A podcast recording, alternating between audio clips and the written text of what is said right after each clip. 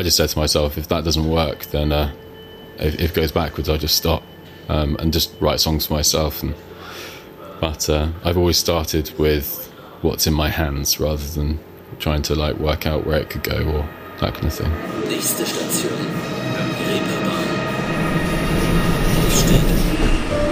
Willkommen zu Nachts um halb eins, dem Musikpodcast direkt aus St. Pauli.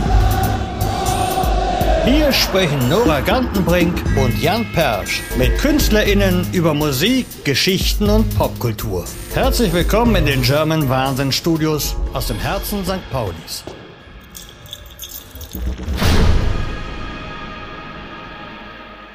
Das ist Rue Paynes. Der Singer-Songwriter aus England hat ein Theologiestudium abgeschlossen, bevor er nach London zog und dort seine Musikkarriere startete. Bei Nachts um halb eins erzählt er uns heute, warum er für Burberry gemodelt hat, dass er seine Gefühle besser durch seine Songs ausdrücken kann und von seiner Liebe zu Büchern. Also, viel Spaß mit Rue Paynes. Hey, um, I'm Rue Paynes, and this is my song Our Time, which is my most recent release. Um, and you can now find it on Spotify and all over the, all over the web. So yeah, go take a listen. This is my live version.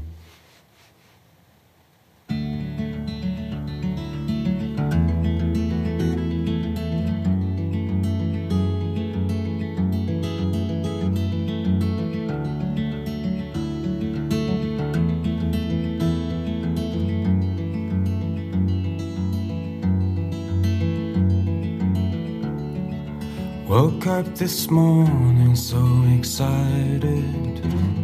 Laughed into my coffee, couldn't hide it. Cause all of these years that I've lived alone, finally you and I will build a home. 33 years on this planet. Don't think I'll ever If it's working out better than I planned it, well, maybe I'm coming for landing. Oh, what shall we do with our time? Something we can do forever. What shall we do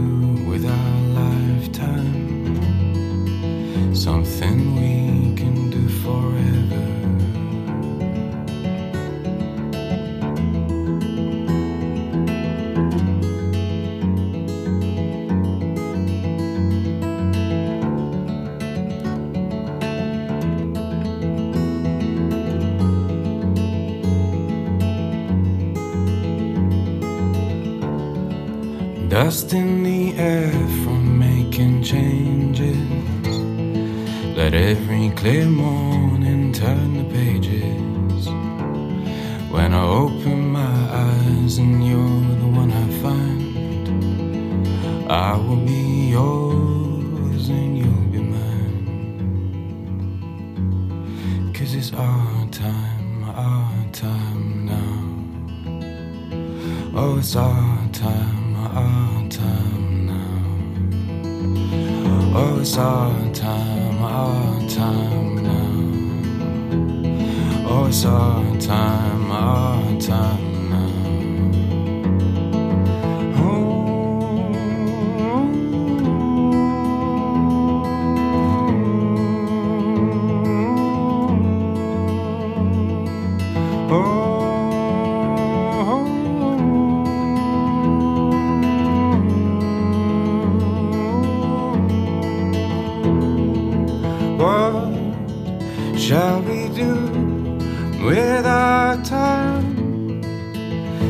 Something we can do together.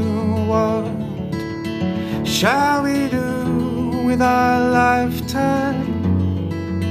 Something we can do forever. What shall we do with our time? Something we can do together.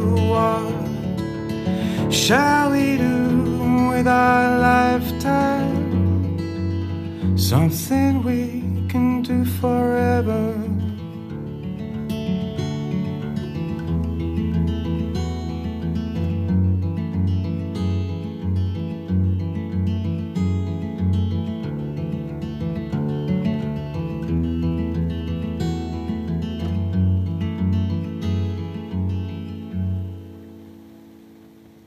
Willkommen zur Nacht um halb eins, dem Musikpodcast von German Wahnsinn. Mein Name ist Nora Gantenbrink und wir hören Who Paints. Welcome to the German Wahnsinn podcast at half past one in the night. We are listening to Who Paints. My name is Nora Gantenbrink and I am sitting in front of him. Welcome, Who. Hello, thank you. in what kind of mood uh, do I meet you today? I'm I'm very happy to be in Germany, having a lot of fun. Kind of early morning, so just uh, travelled over, a bit sleepy, but in a good mood. okay, so you you come from Berlin now to Hamburg, and this is your last uh, stop before you go home to London. Is that correct? Yeah, okay. exactly. So, are you a little bit sad as well? yeah, I am. It's been quite a while since I kind of caught a plane over to to Europe and kind of did some music stuff. So it's actually been really good fun. Um, yeah, it feels like a very fast trip, you know, to be going home tomorrow. But uh, I'll be back soon, so that's good. Um, I would like to go with you back in the days um, because you have a very interesting career. You studied psychology, you worked as a model. Can you tell us how you became a full time musician? Well, it was a funny thing when I was at university. Um, I remember thinking maybe I'd stop mm -hmm. my degree and do music. Um, I had a kind of a couple of friends who were doing it already, and I was still working out whether or not I was like a serious writer or not. Um, I always uh, wrote music since I was like 13, mm-hmm. but I just kind of wrote it for myself, and I was just kind of working out what it meant to even be a musician. Um, I grew up in the countryside, so I didn't really um, have a lot of experience with like venues or that kind of world. So it wasn't until kind of mid university that I thought, do you know what? Maybe I should give this a go because it just felt like it was me. Um, but I, I finished my degree and, um, and then I basically just moved to London and uh, decided that I'd just give it a go. Booked a, a show um, myself. Um, I kind of had, like I say, a couple of friends who were doing music already, and we just did a show together. And then I kind of found my way in just through like little club venues and doing residency nights. So like once a month at certain places. Like I remember playing upstairs at Ronnie Scott's in London. There's like a little folk venue, so I played there quite a lot. Um, the Troubadour, which was like a a venue where a lot of artists have kind of started. Um, so I just kind of did that and just said to myself, if it ever goes backwards, I'll stop and I'll go, you know, do a different thing. But I thought I'd like to give it a go. And uh, yeah, that's how it began. So originally you planned to work as a psychologist? No, I no, I, no, no. I, I basically I studied theology, but I studied that because I was thinking about being a lawyer. Ah, okay. And um, I guess like I went to uh, boarding school, so at boarding school, it's it's doesn't really encourage necessarily like art. You know, it, it's very much like career driven, and they kind of always saying that like, I should go be a doctor or a lawyer.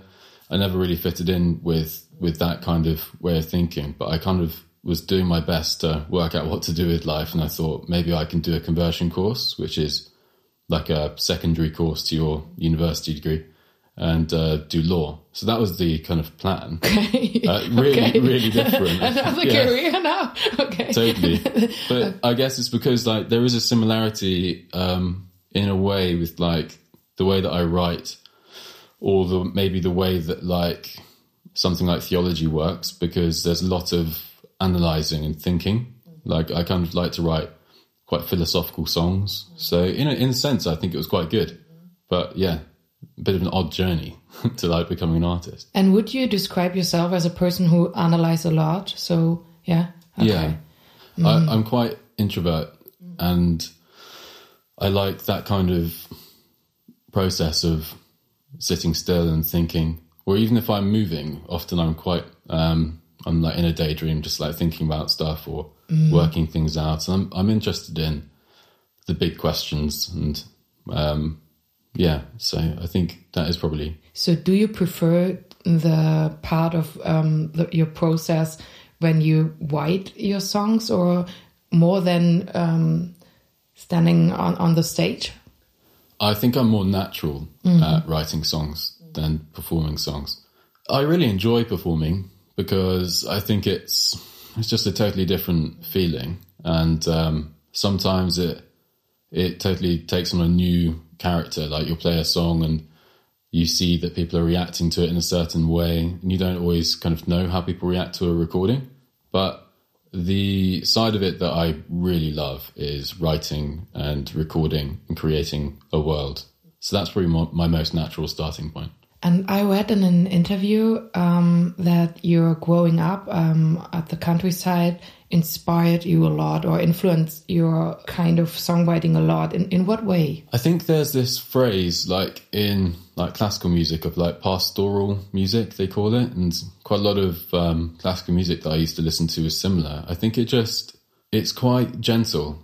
Um, I think I've always kind of grown up in an area where I could go off to the woods and enjoy nature around me, um, or go sit by a river.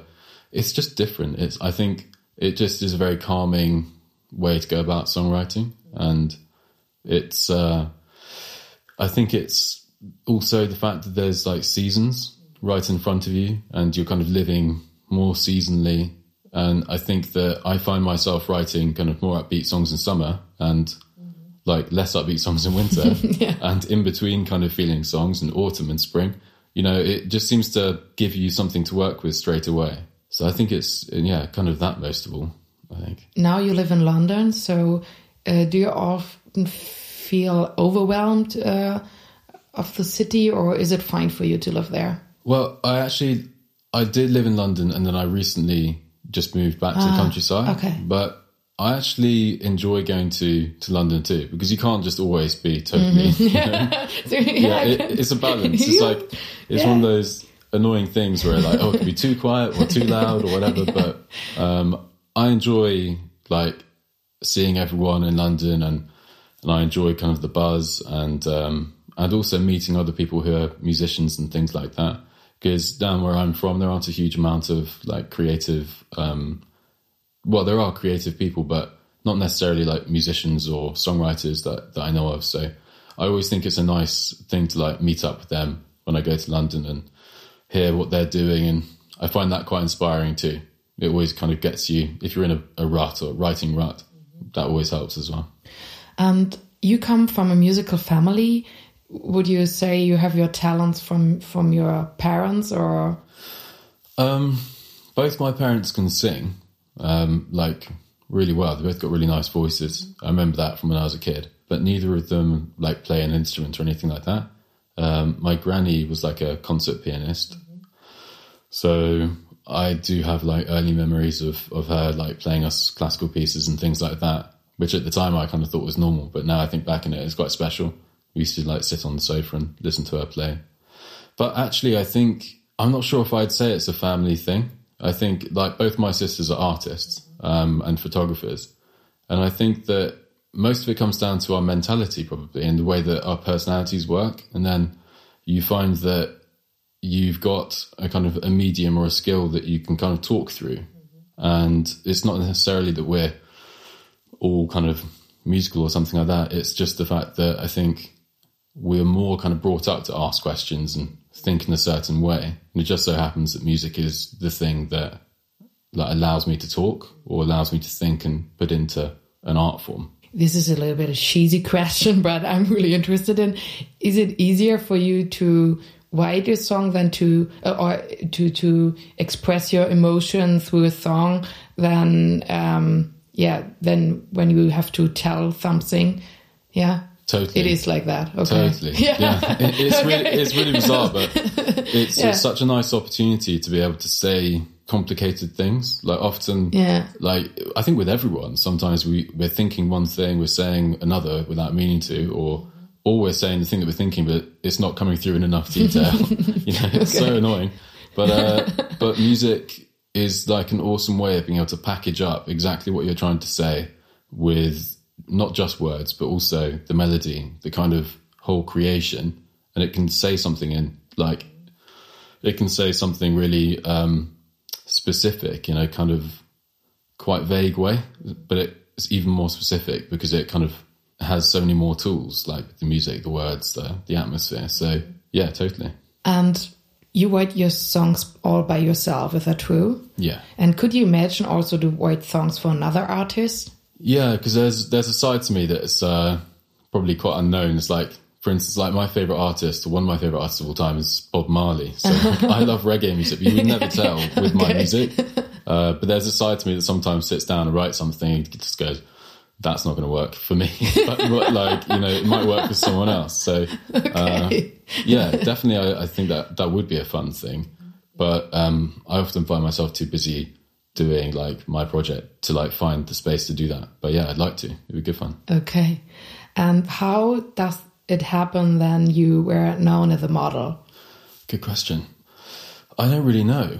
It feels like even even when I think back on that time, it was it was a big surprise and it was kind of out of the blue.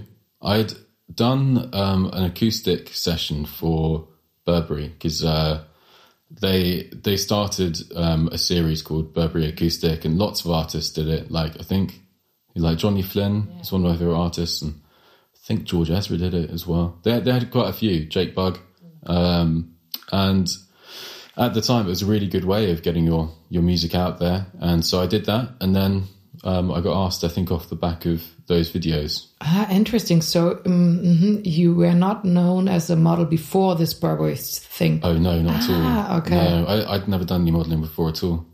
okay. I, would taken okay. some photos for a truffle company or something like that, eating a chocolate, but uh, no. Okay, that's fine. Yeah, in, in, my imagination, it was like, yeah, um, you were well known with the model industry or fashion industry and then but it was like the first time um, oh yeah totally. It's the first time and i haven't haven't really done any um, modeling since either but it was a really really fun time because i did the soundtrack for the campaign as well. Mm-hmm, yeah. Um, and i got to go play in some other countries and play in different stores and yeah it was really fun time yeah you were in the British Vogue, and so it's yeah. not bad. no, but it was a surprise. Is what I'm saying. I wasn't like um, okay. I didn't have a career in it okay, um, yeah. or anything like that. So you're not obsessed with fashion industry or no, no. I, I had a lot of fun, in general. Okay, I'm not sure if you could even okay. call me fashionable. You know, so it's kind of like yeah. Okay. Um, yeah, then I would skip my next question, which was, do you think there's a parallel between music and fashion industry? But yeah, so well, uh, you know, I can I can like do my best. I mean, I think it was a unique experience because um, at that time um, they were trying to connect the two. So there was a lot of um, emphasis on on arts and and, um, and musicians, and I think a lot of the a lot of thought went into uh, the artists that would play at the uh, events, the fashion yeah. events and stuff. And so there was a definite like effort to bring those two worlds together. And it is very creative in its own way. Like I didn't know a lot about it until I was in it, but um, yeah, the catwalks and uh, shows were really thought out in a very kind of creative narrative way. So, mm-hmm. so there's probably some overlaps. okay. I don't know. Hi guys, this is Roo Panes. Um, I'm just going to sing you a live version of my song I Just Love You.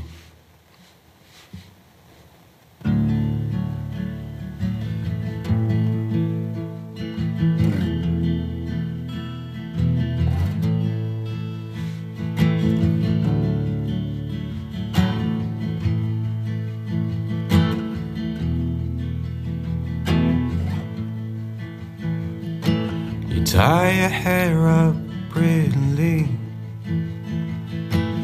say your middle name's Marie. Well, in French, that means star of the sea. Sounds just right to me. And my painting's hanging on your wall. So you can look at summer through the fall. Oh, we've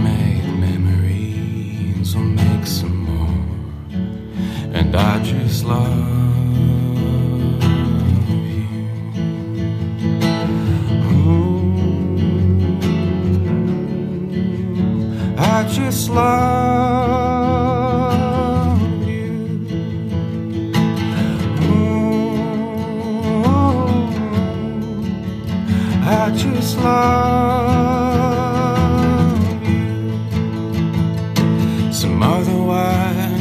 hard to say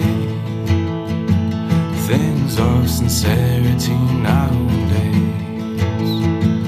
Oh, why are we all so afraid of saying something real? 'Cause she was lying in the sun in the quiet corner where the river runs. Well, I went inside just love you. Ooh, I just love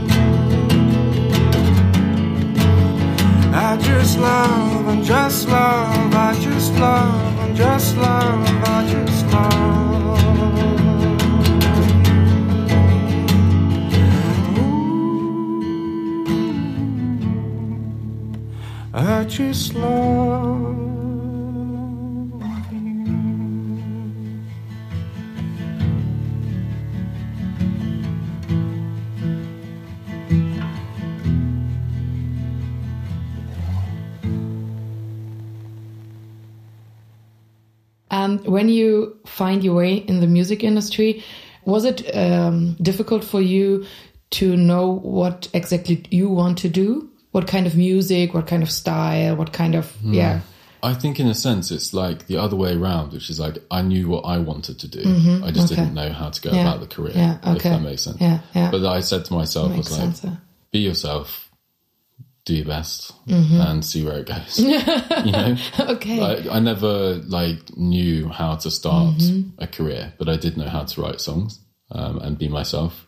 So I kind of started with what I felt I knew, and just um, decided to go one step at a time. Mm-hmm. Kind of like what I said um, earlier. Like I just said to myself, if that doesn't work, then uh, if, if it goes backwards, I'll just stop um, and just write songs for myself. And but uh, I've always started with what's in my hands rather than trying to like work out where it could go or that kind of thing. But that sounds healthy for me. So I think so. You know, it's one thing that I'm actually really happy that Yeah, I did. yeah. I'm really happy with that because it's not necessarily like an easy journey, and um, I'm glad that um, like early on, in a sense, made that decision because it means I listen like back to songs or like my memories feel really authentic, Mm-hmm. which is nice.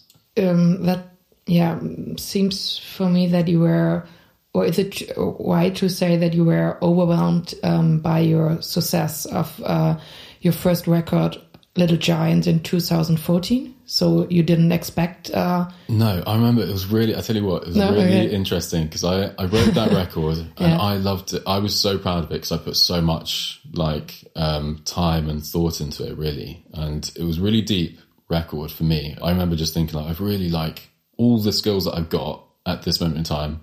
I've like really put onto this record, and it came out, and and I was kind of like.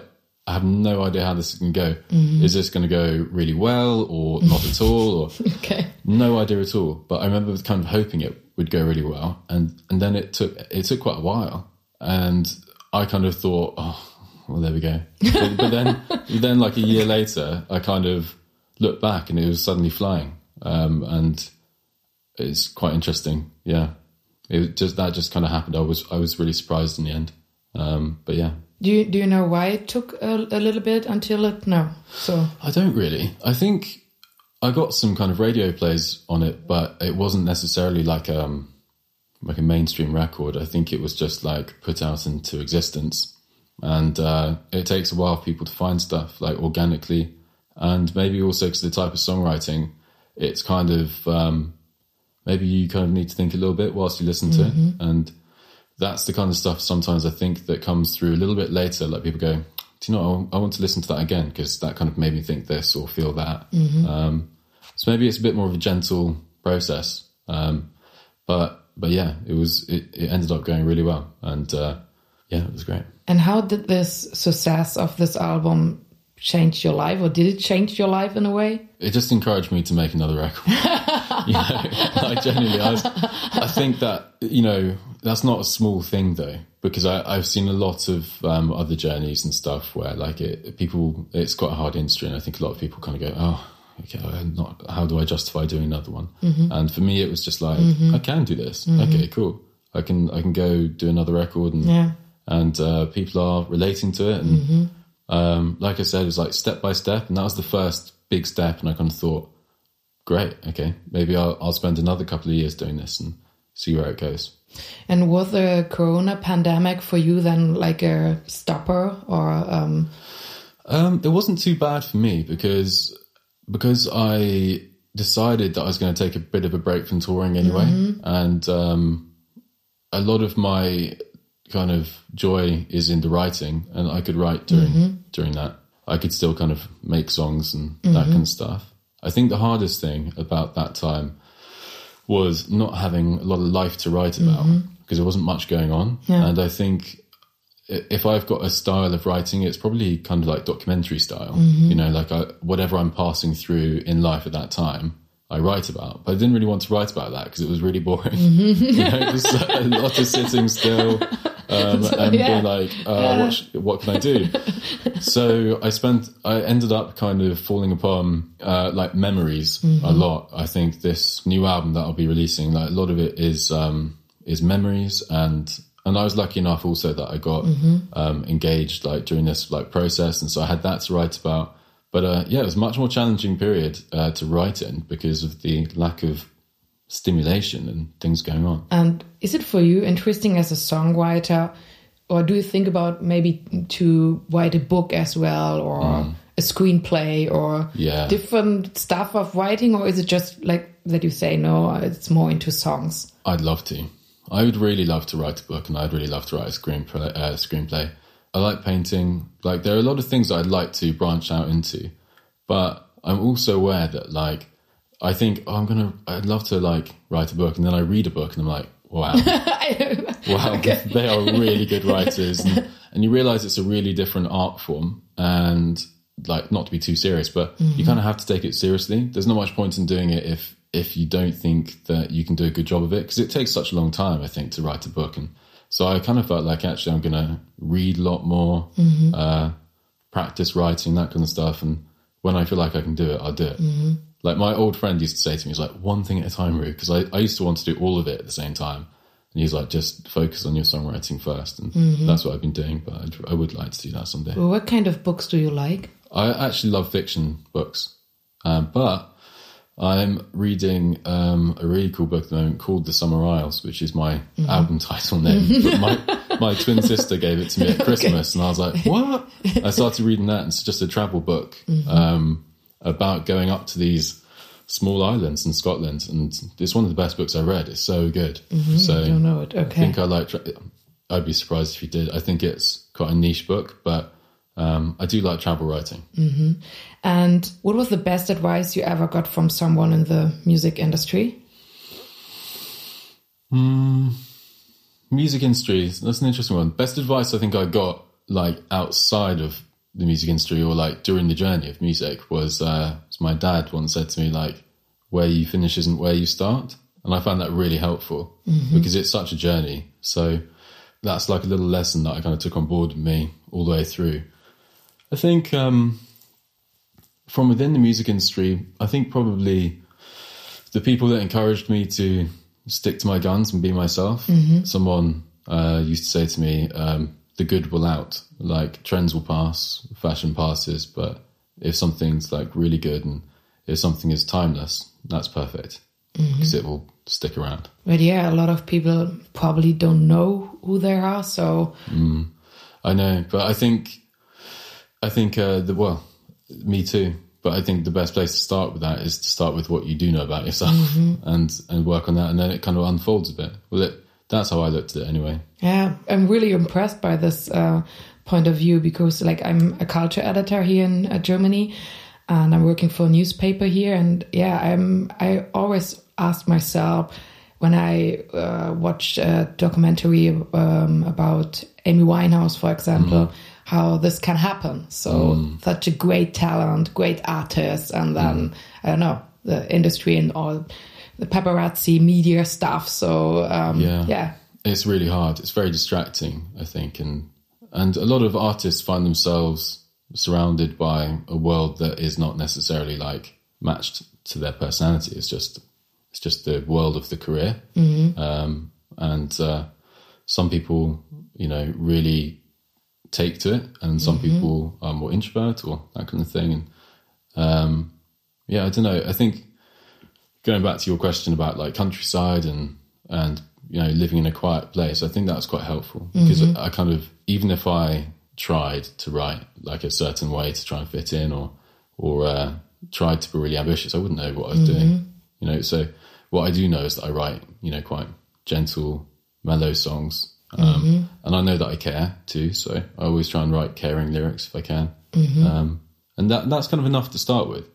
When I say about like knowing myself, it's not that I know everything about myself and I'm like really sure of myself or mm-hmm. anything, but just little things that I kind of knew were part of me and I wanted to focus on. And the people that encouraged that, I think, were really helpful. And are you this type of writer who write a lot and just uh, less of this stuff uh, will be published, or is everything or nearly everything you write um, I, I'm much will more. find the way? Yeah, Yeah, I'm much more the second one. Okay, like, so, I don't. so throw it away. Yeah, So- I don't throw anything away really. Like Okay. I, I always um, said to myself, like, there's not much point in writing it Mm-hmm. if it's not gonna be heard.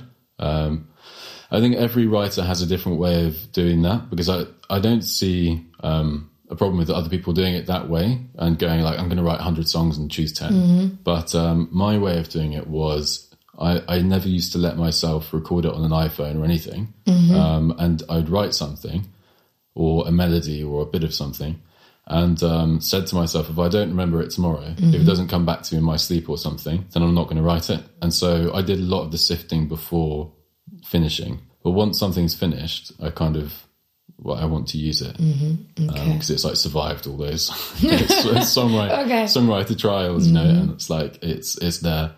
And um, for some reason, I feel like it was worth writing by that point.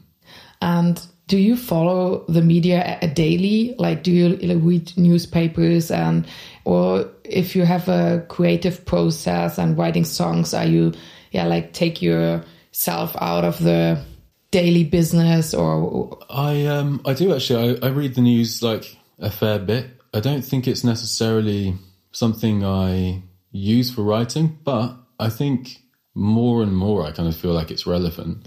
I think some obviously some really great writing has come from people that are like writing commentaries on on what's going on in life and like also like great folk artists. I know that people like Bob Dylan did that a lot, and didn't they? And kind of wrote about things happening and but it's never necessarily been my style. I think my stuff has always come from a bit more of a conceptual angle. But on this record, I've started to write songs that are a little bit more narrative and storyteller kind of uh, vibe. Like um, a song that I, um, a song called Suburban Pines is just literally it's just images and stories and anecdotes from from my life and um, in that sense, it's kind of moving maybe in in that direction of of being quite interested in the details and the particular Mm-hmm. stuff going on. So yeah, who knows? But yeah, I do I do find it interesting, like reading the news and keeping up to date. I like to know what's going you on. are not that. obsessed obsessed with this royal stuff and um, Harry and Kate and I know, I know. William and whatever. Not not Uh, really. no. Okay. Is there something in your career what you regret? Um, no, not really. Mm-hmm. No. Um, in all honesty, I think. I mean, there's always like little things. You're like, oh, I could have done more that year, or I should have done less that year. But by and large, it's it's all things that you just did your best. At. you Yeah, just did your best. And, At the end, and yeah. I, I think um, I think there's nothing really that stands out that I'm Mm-hmm. like, oh, I regret that. Thankfully, yeah. And when you go back to London, um, what are your plans for the next couple of months?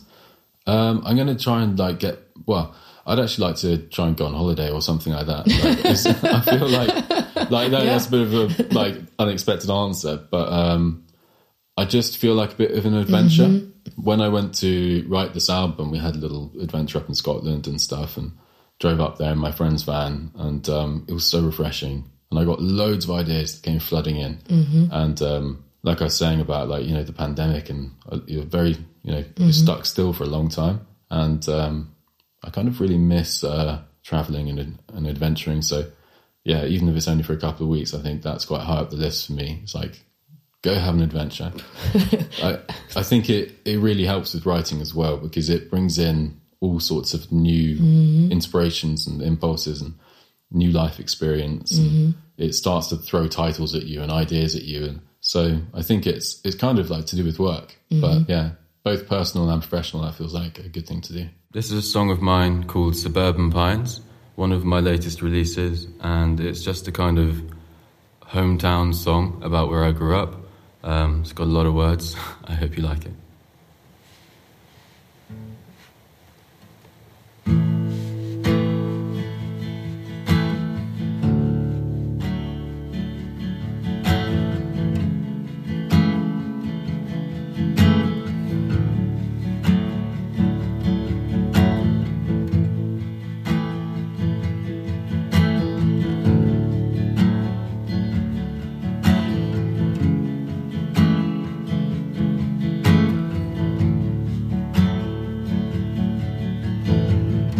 Grey skies, suburban pines. Come watch a film at mine. That's where you grew up playing near the bridge above the motorway. Big news in our hometown. They're building a new roundabout. Will anybody ever get out our neck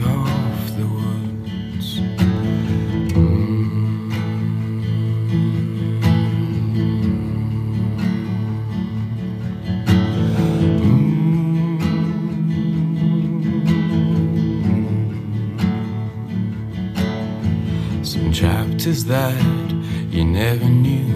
I wore a t shirt in the swimming pool when the nettles seemed to smell like lemon and the frogs got in the classroom. I played a lot of golf with dad that winter.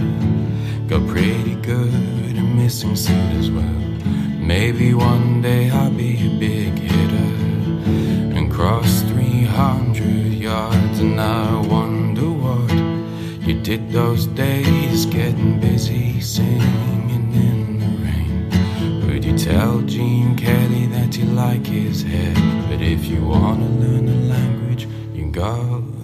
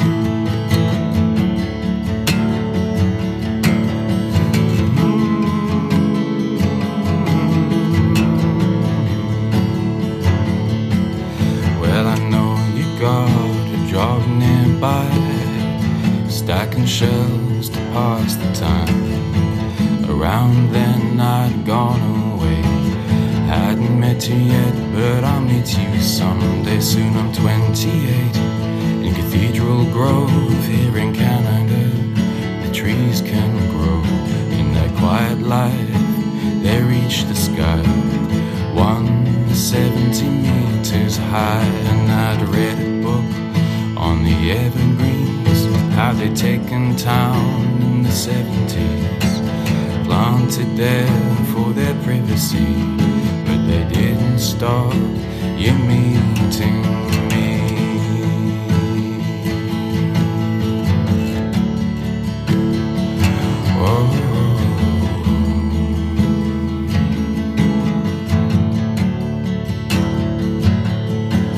Came home that summer and I didn't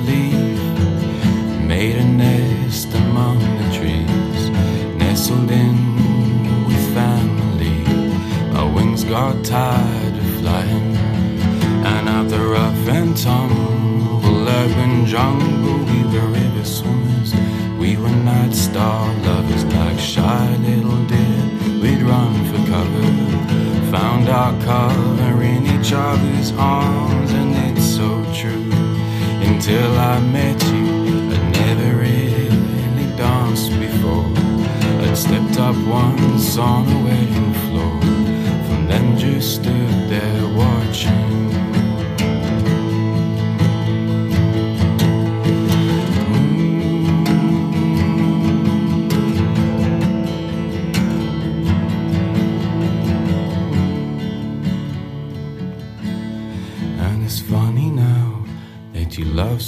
somehow that I wear my slippers around the town. I trip over when we walk the dog.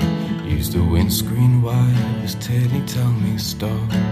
And we both love the windows open, both have a funny thing about elbows. And now we've joined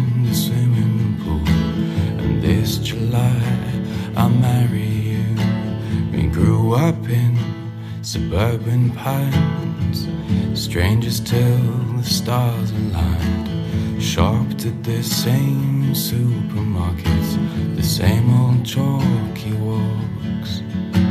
Well, if I knew that someday soon in suburban pines I'd be meeting you somewhere down the avenue, I might have danced the road wearing different shoes. Yeah, if I knew that someday soon in suburban pines I'd be meeting you somewhere down the avenue. I might have danced the road wearing different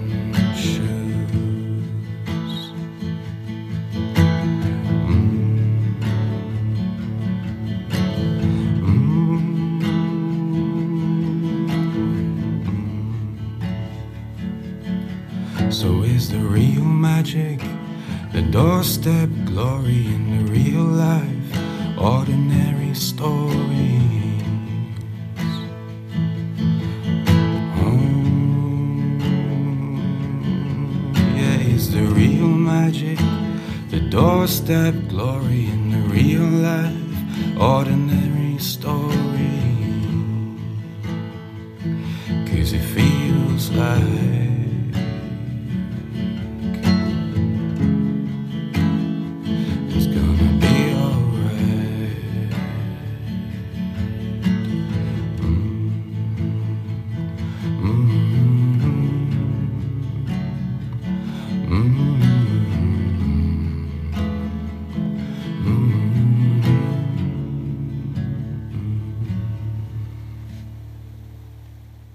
At the end of this uh, podcast, we always have a little game. So we have this uh, creepy suitcase over there. Oh, Hang on. Um, it's full of instruments. And um, if you would like, um, yeah, we always ask our guests um, if if they can a little freestyle session, whatever you want, um, and that will be that will be the end of uh, this episode. gosh, how do you freestyle in this wow, that'd be quite interesting. Some some kind of like club tune on that. Yeah, this is probably more my wee bit out of tune. I'm not sure I'm massive.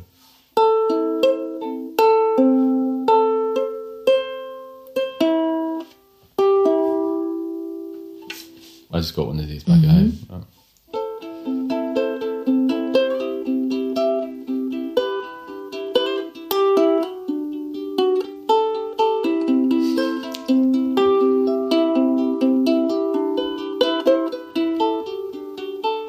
Do you want me to sing as well? No, feel free. you don't force people. Amazing. Thank you so much. You're It was so nice to have you here. Thank you very much for having me.